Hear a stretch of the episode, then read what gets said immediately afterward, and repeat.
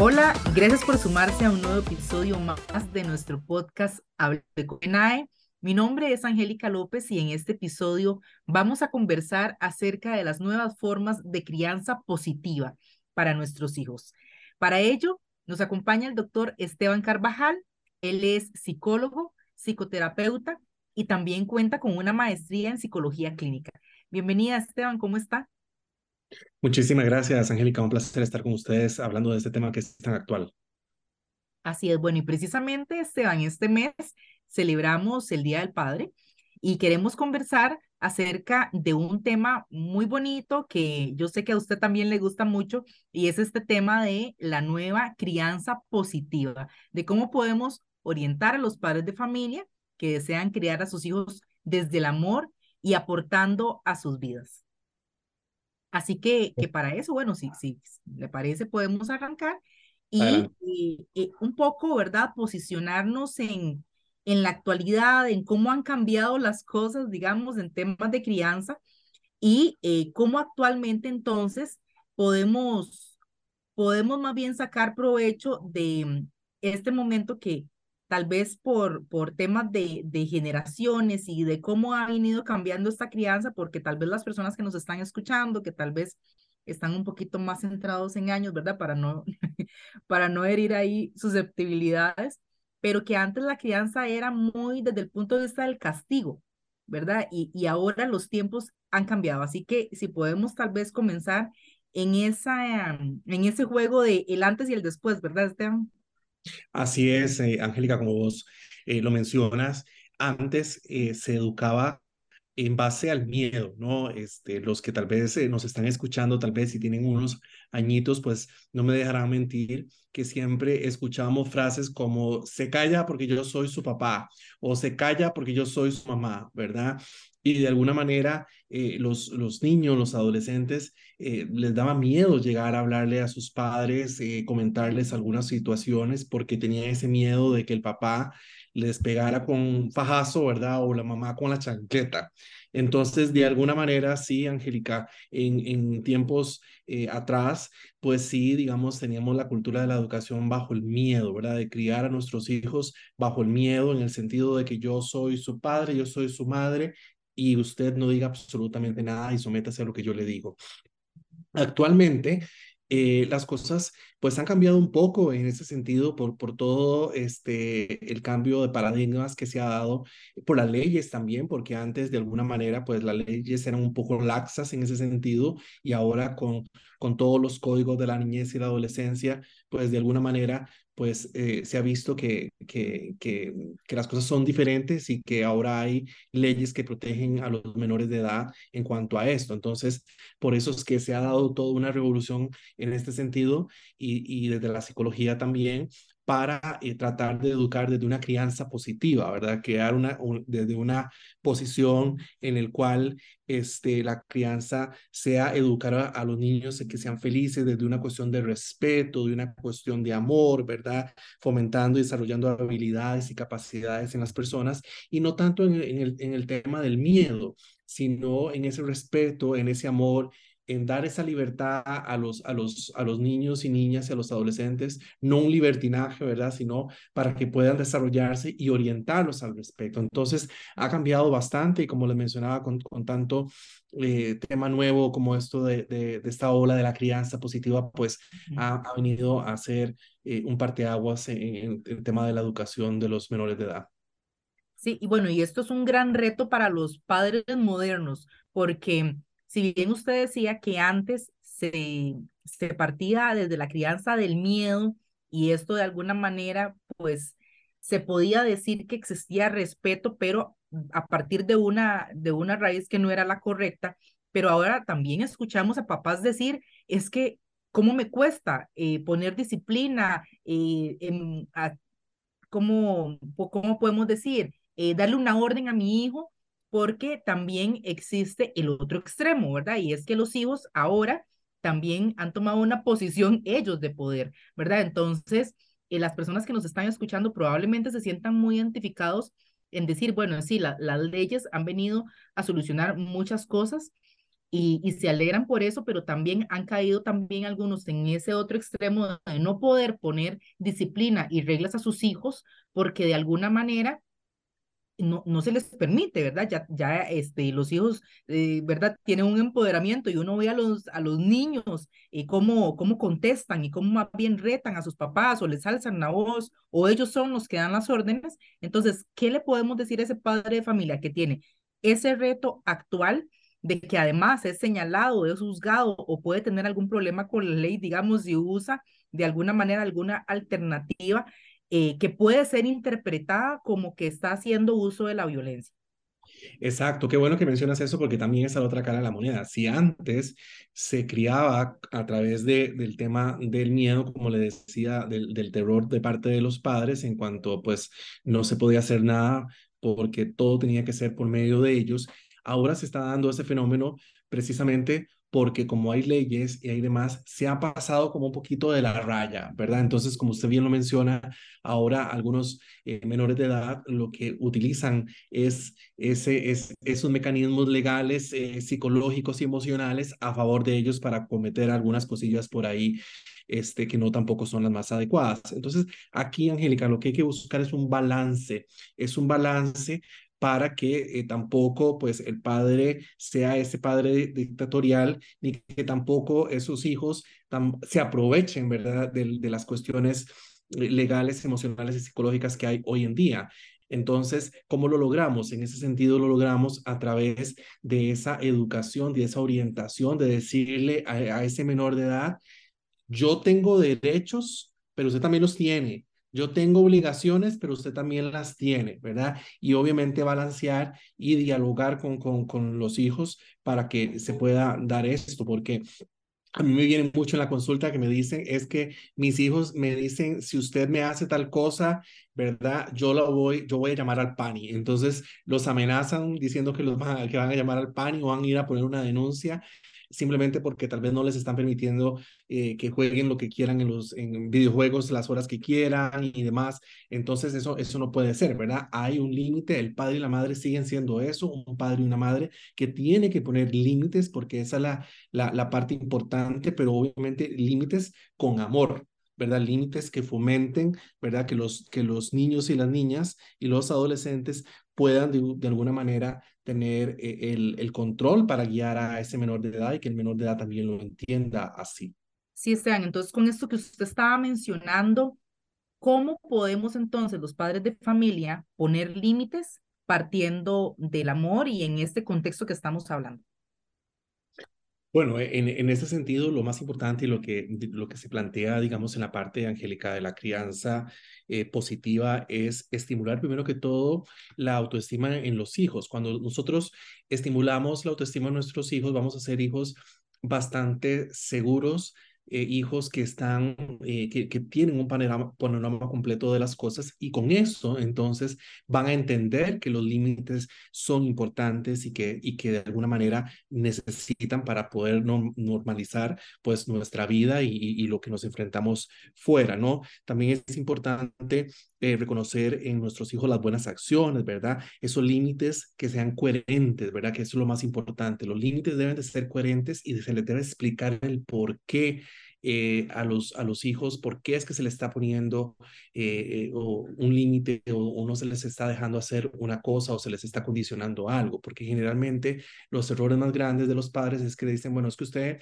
no me va a la fiesta o usted no me juega videojuegos o etcétera, etcétera. Y no les explicamos la razón del por qué, ¿verdad? Y si, si le explicáramos que es por una cuestión de que tiene que hacer sus deberes, de que no puede pasar mucho tiempo, digamos, por ejemplo, en las pantallas, por el cansancio visual, por las cuestiones motoras y demás. De alguna manera, ese niño, esa niña, ese adolescente, pues va a entender, pero simplemente nada más le decimos, usted no hace esto y punto. Y eso es lo que, lo que tenemos que evitar. Tenemos que orientar, tenemos que guiar y tenemos que decirle por qué esos límites a nuestros hijos y obviamente cuando le ponemos ese límite tenemos que ser coherentes porque lo que he visto también es que muchos padres eh, le ponen eh, el límite a, a, ese, a, ese, a ese hijo, pero luego de alguna manera porque le da le da este pesar o porque el, el hijo llega, digamos, hay un poco adulador, entonces se lo echa abajo ese límite y entonces obviamente los, los,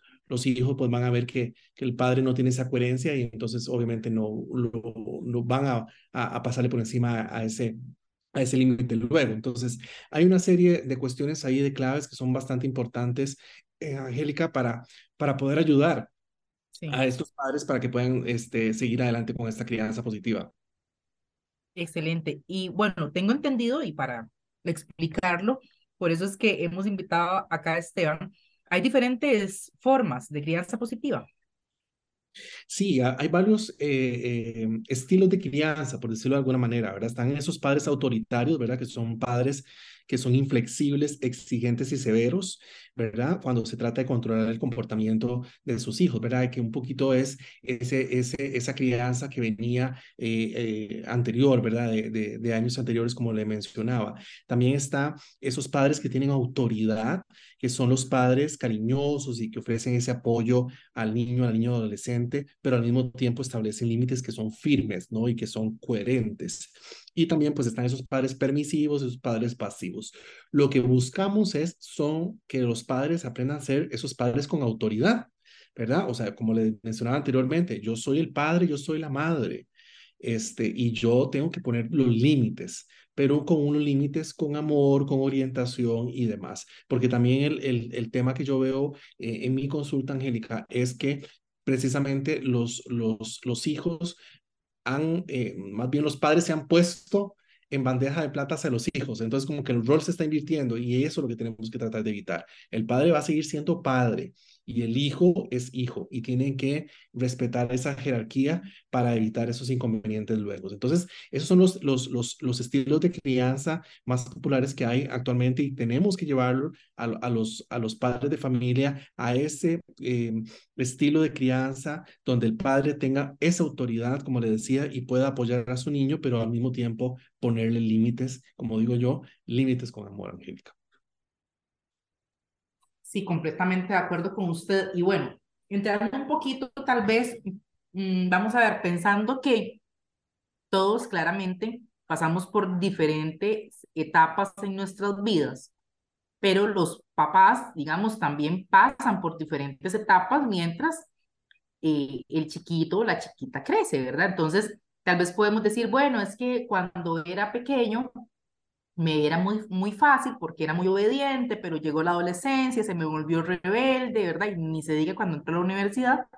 O puede pasar lo contrario incluso, ¿verdad? Hay niños eh, que tal vez son un poquito complicados de, de educar, pero conforme va avanzando, eh, va avanzando en su edad, más bien se va haciendo un poco más, más obediente y demás. Bueno, Pueden, pueden pasar muchos escenarios dependiendo de la etapa y, y claramente el tipo de personalidad que tengan nuestros hijos, pero entonces acá la pregunta sería, ¿cómo, ¿qué tienen que tomar en cuenta los papás para, para de alguna manera adaptar esa forma en la que van eh, criándolos para que sea, digamos, siempre con amor, ¿verdad? Y que no se transforme más bien a la parte, a la parte negativa. ¿Qué tienen que tomar en cuenta que usted nos pueda compartir? Bueno, tienen que tomar en cuenta eh, la etapa eh, maduracional que está teniendo su hijo, ¿no? Y esto se lleva a, la práctica revisando la teoría, ¿verdad? Informándose. No hay un manual, ¿verdad? Los, los padres eh, no vienen con un manual para ser padres, pero sí pueden aprender formas para poder entender ese mundo. Recordemos que nosotros fuimos adolescentes, fuimos niños también, y tenemos que, ponernos como a un nivel de ese niño o de ese adolescente para entender su mundo y ver por qué es que está actuando de la manera que está actuando y guiarlo a partir de ahí. Entonces, dependiendo de esa edad maduracional, siendo un infante, siendo un adolescente o un preadolescente, yo tengo que informarme, conocer cuál es ese mundo, qué es lo que le puede estar pasando a ese niño, a esa niña y ese adolescente para poder entender y a partir de ahí ponerle esos límites, porque lo que sucede, Angélica, es que tratamos a veces a nuestros hijos como si ellos fueran los adultos, como si ellos tuvieran la mentalidad que nosotros tenemos, en vez de bajarnos un poquito para poder entender qué es lo que está reaccionando ese, como ese, ese niño, esa niña, por qué, cuál es la situación que está pasando, porque entonces cuando son adolescentes empiezan a cambiar su físico y a algunos les empiezan a salir espinillas o alguna otra cosa, eh, para, para un adolescente eso es un mundo grandísimo, se le hace un mundo grandísimo. Para mí como padre tal vez no. ¿Y qué le digo a ese niño? Ah, no, eso no es nada, eso no es nada, a ver que va a crecer y cuando ya esté grande ya se le van a quitar. ¿Me entiende? Entonces, ¿qué es lo que sucede? Que estamos invalidando sus emociones, estamos invalidando lo que esta persona está sintiendo. Entonces, yo tengo que entrar a ese mundo y decir, bueno, cuando yo era adolescente, ¿qué es lo que quería? Calzar con los demás. Quería eh, que la validación y la aprobación de los demás. Entonces, que a mí me salga un granito un barrito es un mundo grandísimo, entonces tengo que entenderlo y a partir de ahí ayudar a mi, a mi hijo, ¿verdad? Explicándole la situación y también dándole oportunidades para que este niño se pueda desarrollar y desenvolver en eso que está teniendo, ¿no? Entonces, eh, el tema aquí, Angélica, para, para resumir esta pregunta es eso, es adecuarse, informarse y adecuarse a cada edad nacional que va teniendo ese hijo para poderlo entender y darle una mejor orientación. Eso es muy importante. Bueno, y yo creo que hay otra cosa que tomar en cuenta, pero bueno, usted, usted me cuenta. Y es, vamos a ver los tiempos, ¿verdad? Porque no es lo mismo cuando yo fui adolescente o cuando mi mamá o papá fue adolescente, a los adolescentes de ahora, a su entorno, a lo que en realidad les interesa, a lo que está sucediendo en, en, las escuelas, cómo se comportan los amigos, cuáles son los riesgos que hay ahí en la calle. Es decir, creo que también eso es un punto importante eh, a tomar en cuenta. No sé qué consideras. Claro. está totalmente. No, no es lo mismo eh, ser eh, adolescentes hace unos 30 o niños hace unos 30 años que ahora, ¿no? Porque recordemos que no había tanta tecnología, no, no habían cambios este, socioeconómicos, ¿verdad? Y culturales como los que tenemos ahora a veces algunos padres, ¿verdad? Pasan criticando a sus hijos o personas criticando a los hijos por, por, por estar siempre con la tableta o con el celular o con la computadora, pero recordemos que ellos, ellos son nativos de la tecnología, nosotros somos migrantes, nosotros no crecimos con un teléfono inteligente, con una tableta, con, con, con un computador como el que tenemos ahora. Ellos sí, ellos nacieron con eso, entonces obviamente para ellos es algo completamente natural tenerlo. Entonces, no hay que ponerlos en una burbuja para que no usen esas cosas, sino orientarlos y guiarlos en el buen uso, ¿verdad? En el correcto uso de estos dispositivos y de también las cosas que, que, que ahora hacen, ¿no? Porque eh, mm, vienen muchos papás a veces y me dicen, mira, Esteban, es que ahora a los, a los 14, 16 años están haciendo fiestas en, la, en las casas y, y los padres, eh, y a veces hay licor. En mi época no era así. Y le digo yo, bueno, sí, su época también no era así, desafortunadamente en esta es así. Entonces, ¿qué tienes que hacer? Tienes que orientar a, su, a tu hijo para que, para que eh, este, pueda discernir entre si va a esas fiestas y, y si va, participa o toma alcohol y demás, porque si usted le empieza a negar a ese hijo, a, ponerle, a ponerle, digamos, a decirle no vaya, no haga esto, lo otro, tratando de meterlo en una burbuja, más rápido va a empujar a su hijo a hacer cosas que no deben. Por eso es que es lo que hablamos, es ponerle límites con eh, amor, ¿verdad? Con orientación, decirle, bueno, yo te permito que vayas, vaya y tal vez ahí va a haber alcohol o va a haber otras cosas, bueno, pero si vos haces esto, esto y esto te va a pasar. ¿Verdad? Y de alguna manera, si eso pasa, pues vas a tener una consecuencia porque en esta casa pues no toleramos ciertas cosas. Pero vaya, ¿verdad? Que eso es lo que algunos padres dicen, no, no, yo no lo dejo ir, yo no dejo que vaya ella o lo otro. Entonces yo le digo, mire, usted se, se le olvida que era adolescente, que usted también se escapaba y que usted hacía cosas, entre más uno le diga, no lo haga muy rápido, y lo hace. Entonces es mejor que usted le ponga todas las cartas sobre la mesa y deje que ese, ese adolescente vaya a, esa fiesta, por ejemplo, que usted prohibírselo, pero por algún otro lado lo va a hacer. Entonces yo creo que, y le va a salir peor. Entonces mejor oriente y va a ver que la, cuestión y, va a ser diferente. Y vieras que cuando pasa eso, Angélica, los adolescentes tienen más conciencia y, y, llegan a la casa y le dicen, mamá, papá, en esa casa todos estaban tomando. Bueno, yo sí me tomé una cervecita, pero nada más porque quería probarla y ya está. Entonces, ves, eh, de alguna manera, eh, el niño ha tomado conciencia o el adolescente ha tomado conciencia y dice, hasta aquí llego, ¿verdad? Entonces no le da ese morbo de hacer otras cosas porque se los están prohibiendo. Eso es parte de una crianza positiva, una crianza que orienta, es una eh, eh, crianza que fomenta que ese niño también tenga su autorresponsabilidad, obviamente guiado por la responsabilidad de, de nosotros los padres en poner esos límites.